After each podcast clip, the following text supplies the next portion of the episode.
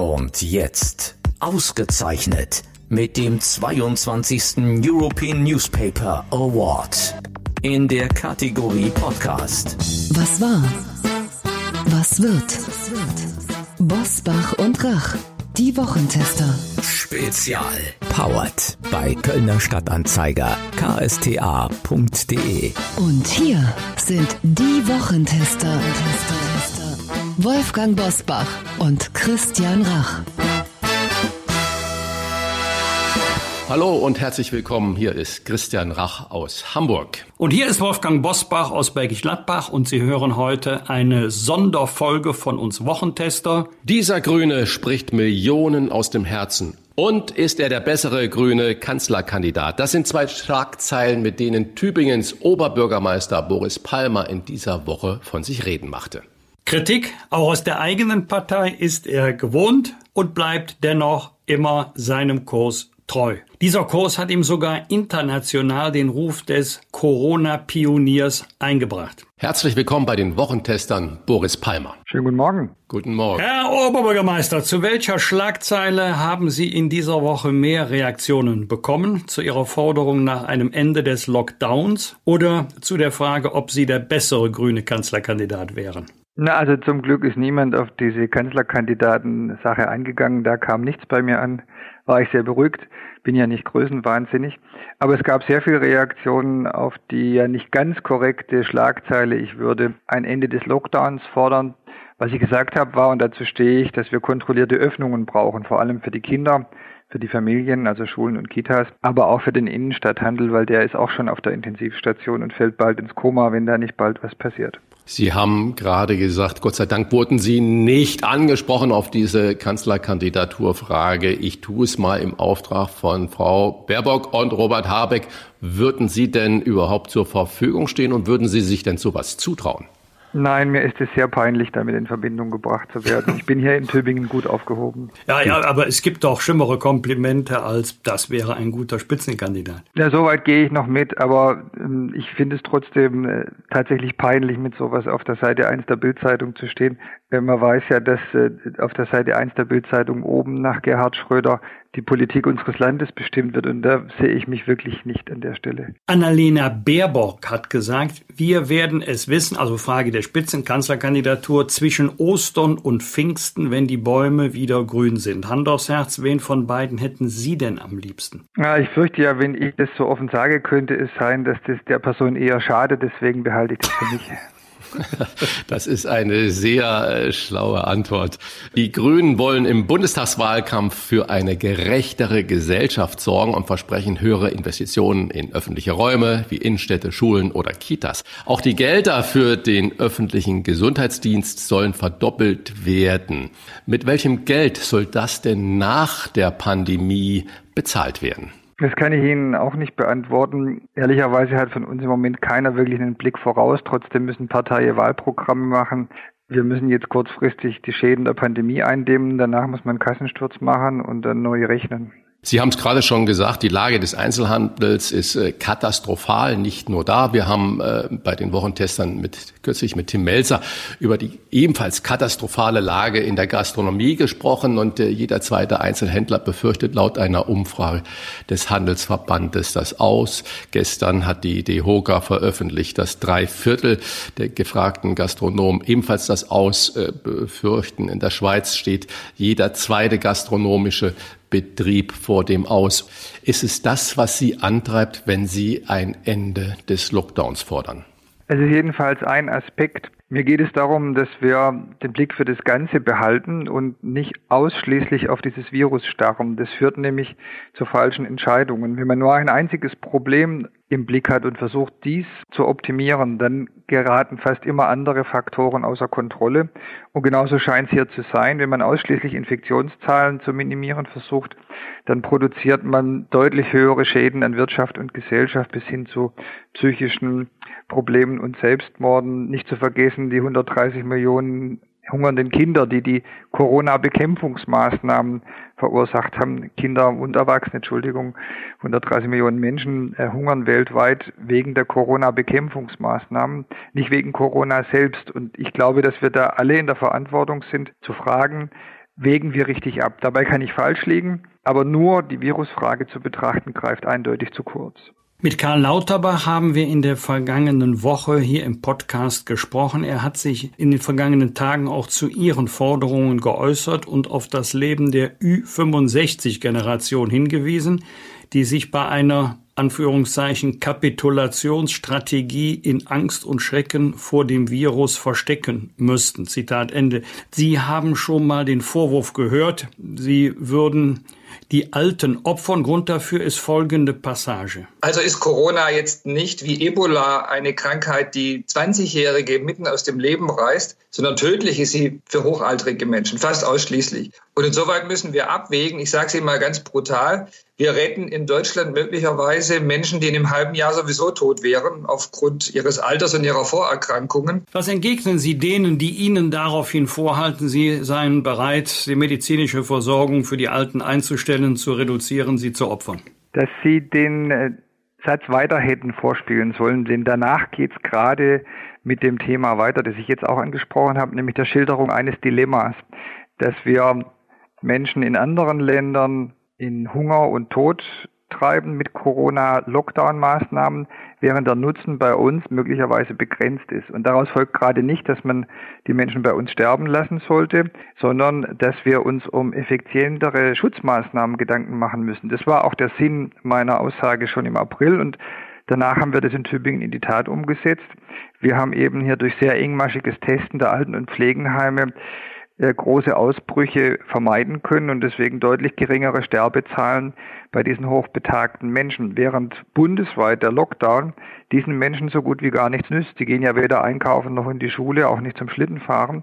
Die sind in ihren Heimen, kommen dort kaum raus, aber das Virus kommt zu ihnen rein. Und wenn man schon so moralisierend argumentiert wie Herr Lauterbach, dann frage ich, äh, ist es richtig, eine Strategie zu verfolgen, die gerade denen, die am meisten bedroht sind, gar nichts hilft? Sie verfolgen ja als einer der ersten oder als Oberbürgermeister in äh, Tübingen eine eigene äh, Strategie, der den Schutz der Senioren in den Mittelpunkt äh, der Politik stellt. Ältere fahren bei Ihnen in Tübingen seit September zum Buspreis per Taxi zum Arzt oder zum Supermarkt. Es gibt eigene Einkaufszeiten und Besucher und Personal von Pflegeheimen werden engmaschig getestet. Warum machen das viele andere Länder und Städte, Landkreise nicht so wie Sie in Tübingen? Das hat viel mit Karl Lauterbach und der Position einiger Virologen zu tun, die uns immer wieder sagen, es sei gar nicht möglich, die Risikogruppen zu schützen. Also hat man es einfach gelassen und sich ausschließlich auf das Instrument der Verbotspolitik der Kontaktbeschränkungen reduziert. Und das war ein tödlicher Irrtum, denn wir sind offenbar nicht in der Lage, durch Lockdowns die Infektionen so niedrig zu halten, dass sie nicht in die Alten- und Pflegeheime kommen. Und deswegen haben wir jetzt diese immens hohen Todeszahlen zu beklagen, die übrigens in der zweiten Welle ungefähr so hoch sind wie in den USA und in Schweden. Und was haben wir uns da schon ereifert über deren Versagen? Da müsste man jetzt doch auch ein bisschen selbstkritisch sein. Selbstkritisch ist die Kanzlerin, denn die hat auch in dieser Woche den unzureichenden Schutz in den Pflegeheimen kritisiert. Äh, wer ist eigentlich dafür verantwortlich? Ich kann es noch kurz sagen. Ähm, meine Frau Mutter ist mit fast 91 auch in einem Pflegeheim. Das wird heute fast als Referenzheim geführt, weil die hatten keine Infektion. Die Mitarbeiter ziehen voll mit in den privaten Kontakten. Es wird getestet von Anfang an. Alle Gäste, wie der Heimleiter sagt, sagt zu den Bewohnern, sind schon geimpft. Auch ein Großteil der Pflegenden äh, sind geimpft und äh, also wirklich vorbildlich. Aber wer ist dafür verantwortlich, dass es da so ein riesiger Flickenteppich oder auch Verweigerungsstrategie gibt? Ich freue mich sehr zu hören, dass das jetzt mehr und mehr in den Alten- und Pflegenheimen praktiziert wird. Meine Erfahrung aus dem Sommer war die folgende. Ich habe mir die Finger wund geschrieben mit Briefen an die Regierenden. Der Gemeinderat hat Resolutionen verfasst, weil wir uns alle einig waren in Tübingen. Wir wollen diese Tests sofort beginnen, engmaschig und regelmäßig. Und es gab dafür keine Finanzierung. Mit der Begründung, das lohne sich ja nicht. Es gebe ja keinen Beweis, dass diese Strategie Menschen schützen könne. Also wurde das verweigert. Und dann waren wir die einzige Stadt in Deutschland, die so weit gegangen ist, obwohl wir gar nicht zuständig sind, dafür eine Viertelmillion Euro im Haushalt aus eigenen Mitteln bereitzustellen, um diese kostenfreien Tests für das Personal und die Besucher und auch für die mobilen Dienste, die werden oft vergessen, ab September durchzuführen. Und so weit ist sonst niemand gegangen. Die Verantwortung liegt meiner Meinung nach bei den Fachleuten, die sich ausschließlich auf Kontaktreduktion verlassen haben und nicht bereit waren, Risikogruppenschutz ernst zu nehmen. Aber wenn es jetzt ums Bezahlen geht, ist es eigentlich äh, das Land zuständig. Äh, es ist sogar in einer Verordnung von Jens Spahn geregelt, dass die Kosten der Gesundheitsfonds übernimmt, wenn dafür eine Anordnung erfolgt. Und diese Anordnungen, die von den Gesundheitsämtern zu machen sind, zu treffen sind, die wurden nirgendwo in Deutschland, soweit ich weiß, äh, gemacht. Die sind erst jetzt im Dezember vereinbart worden in einem Papier zwischen Bundesregierung und Ministerpräsidenten. Und noch im Januar klagen die Ministerpräsidenten vorne dran Markus Söder über den unzureichenden Schutz der Altenheime. Das sei versäumt worden. Nach meiner Meinung hätte man das wissen können und äh, wir haben das in Tübingen dann halt einfach auf eigene Faust gemacht mit eigenem Geld, obwohl wir dafür nicht zuständig sind. Gerade ist das Stichwort Ministerpräsident gefallen. Demnächst werden ja wieder Kanzlerin und die Ministerpräsidenten tagen. Wenn Herr Kretschmann als Ministerpräsident von Baden-Württemberg fragen würde, Herr Palmer, was raten Sie zum Thema Lockdown? Was sollten wir für die Zeit nach der jetzigen Regelung ändern? Was würden Sie ihm raten? Ich bin der Auffassung, dass wir wirklich sehr vorsichtig steuern müssen. Und vorsichtig steuern heißt in beide Richtungen nicht übersteuern. Also einerseits sind die Infektionszahlen hoch und sie dürfen nicht mehr in exponentielles Wachstum geraten. Da bin ich ganz dafür. Deswegen finde ich zum Beispiel die Ausgangssperre nach 20 Uhr absolut richtig, denn die verhindert sehr effektiv diese privaten Partys, die ein ganz starker Treiber der Pandemie sind. Da kann man eben nachts nicht mehr zu anderen und nicht zurück, es sei denn, man riskiert, dass die Polizei einen aufhält. Das ist effektiv.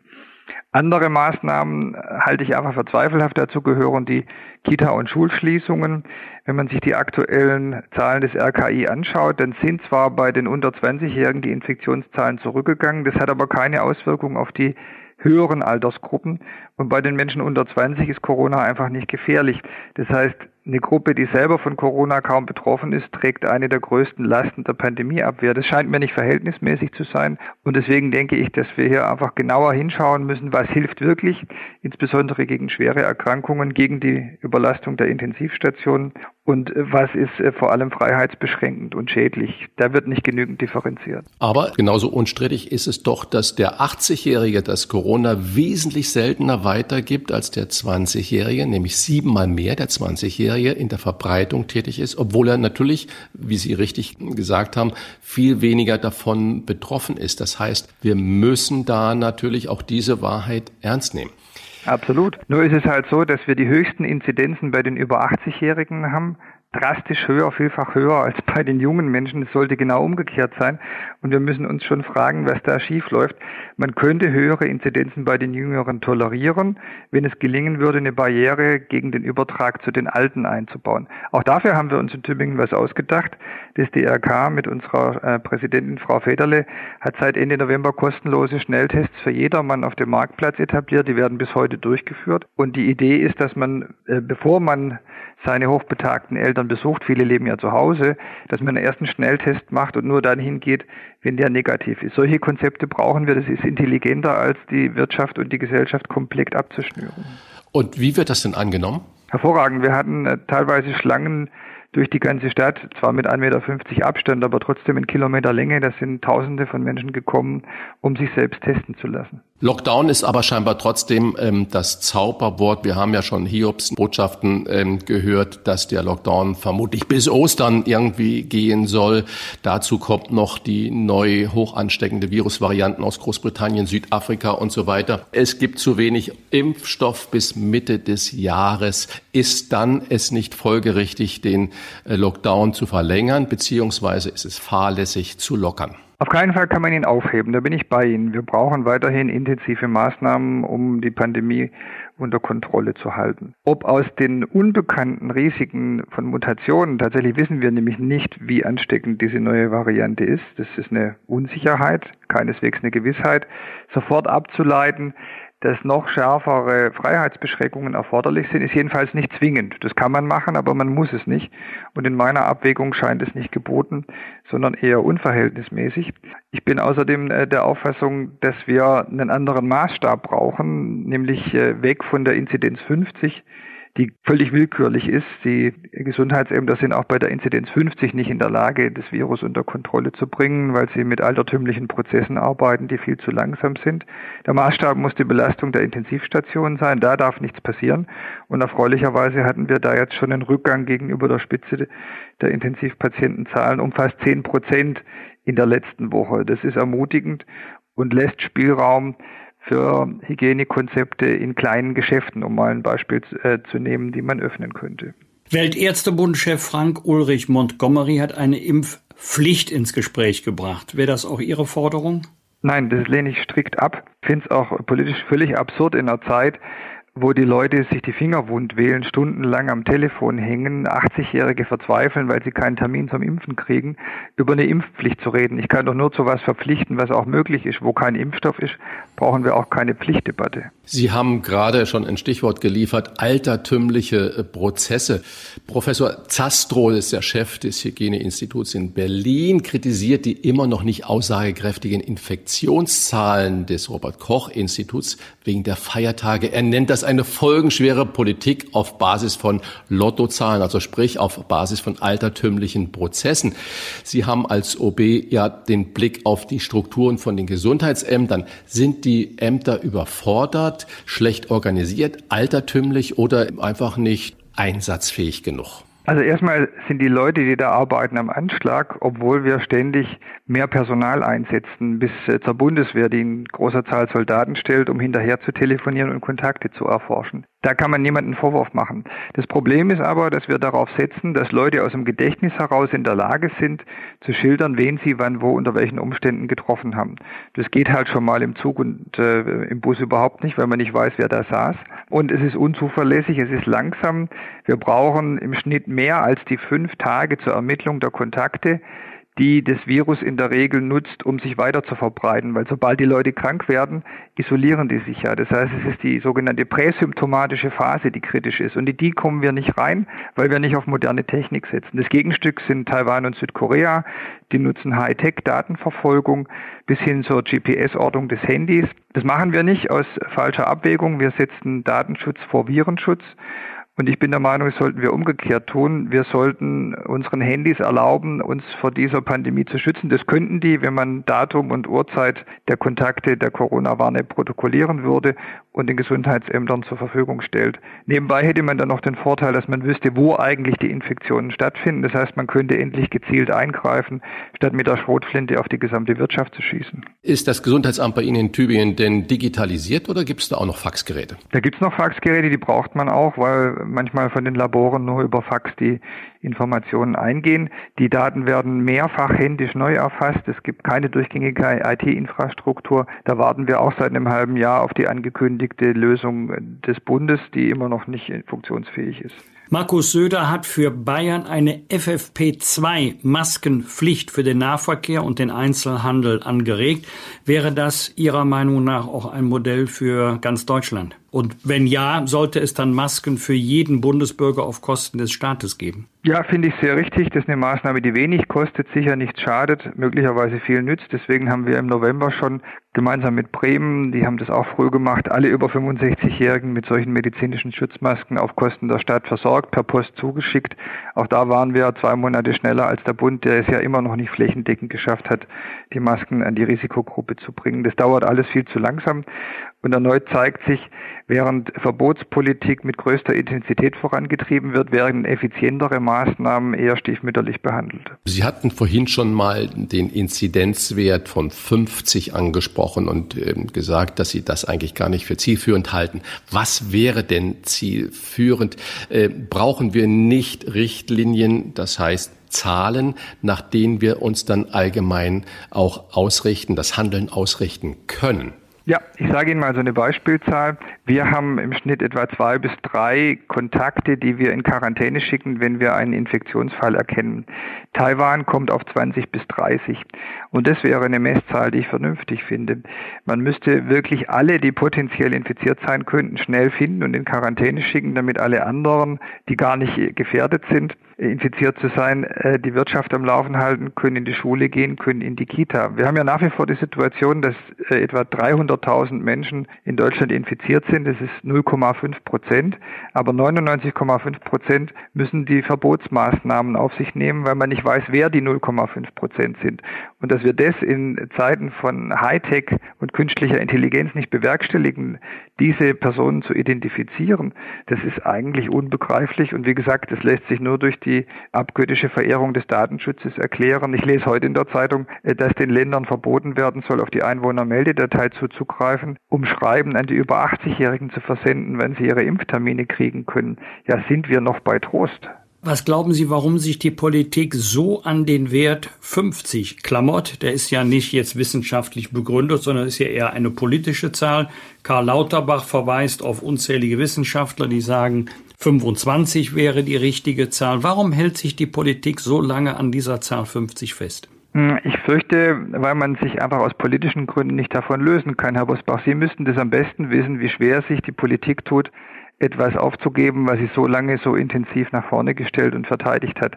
Einen sachlichen Grund kann ich nicht erkennen. Die Behauptung, dass die Kontaktverfolgung unterhalb dieses Schwellenwerts funktioniert, ist einfach falsch, weil wir auch bei geringen Kontaktzahlen zu langsam sind und die Geschwindigkeit ist alleine entscheidend. Wenn man nicht schneller ist als das Virus, nützt es nichts, den Kontakt zu ermitteln. Wir haben sogar viele Fälle äh, aus dem Nähkästchen geplaudert, in denen die Quarantäneanordnung, die das Ordnungsamt, also meine städtische Behörde rausschicken muss, erst rausgeht, wenn der Quarantänezeitraum bereits abgelaufen ist. Das heißt, die Anordnung hat nur noch den Zweck, den Arbeitgeber zu informieren, dass die Person aus guten Gründen nicht zur Arbeit gekommen ist, aber sie hat keinerlei Auswirkungen mehr auf die Pandemie. Sie haben ja gerade schon selbst gesagt, ja, sind wir denn noch bei Trost? Äh, ist natürlich eine starke Aussage, was sich ganz, ganz viele Menschen natürlich in Deutschland fragen und äh, wo man sagt, äh, ist das alles jetzt noch willkürlich oder welcher Plan ist dahinter?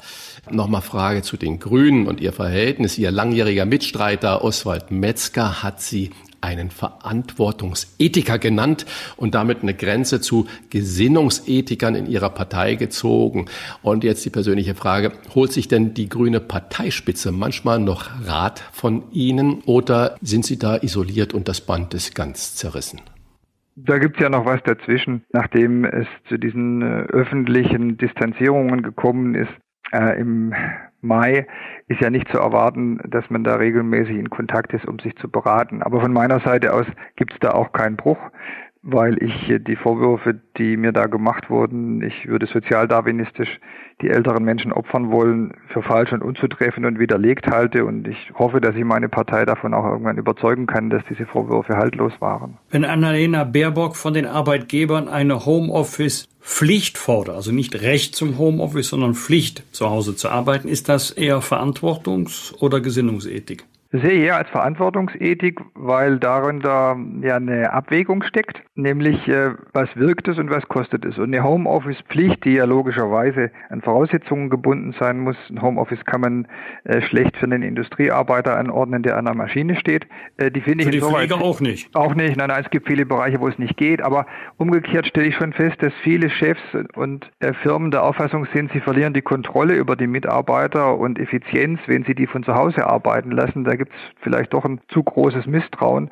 Und denen gewissermaßen diese Entscheidung abzunehmen, ob jemand, der im Homeoffice arbeiten kann, das auch tun soll, finde ich richtig. Denn der Nutzen davon ist offensichtlich, wenn ich mich nicht aus der Wohnung rausbegebe, dann kann ich mich auch nicht infizieren. Das ergibt Sinn im Unterschied zum Beispiel äh, zu diesem 15 Kilometer Radius, denn ich bin äh, der festen Überzeugung, dass wenn ich mit meinem Sohn Schlitten fahren gehe auf der Schwäbische Alb, mit dem Auto hinfahre, ausnahmsweise mal und ähm, da Abstand halte zu allen anderen, äh, dass das äh, keinerlei Infektionsrisiko birgt. Und solche zielgenauen Maßnahmen, die sind doch jetzt gefragt.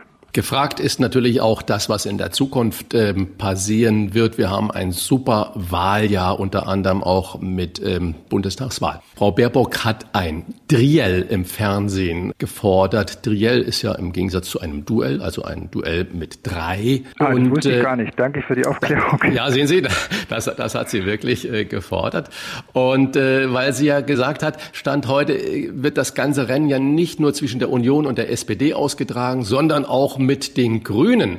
Und am Wochenende wählt ja die CDU jetzt ihren Parteichef und oft war es ja so, dass der Parteichef, Chefin natürlich auch Kanzlerkandidat äh, werden wird. Wen würden Sie sich denn für eine schwarz-grüne Regierung wünschen?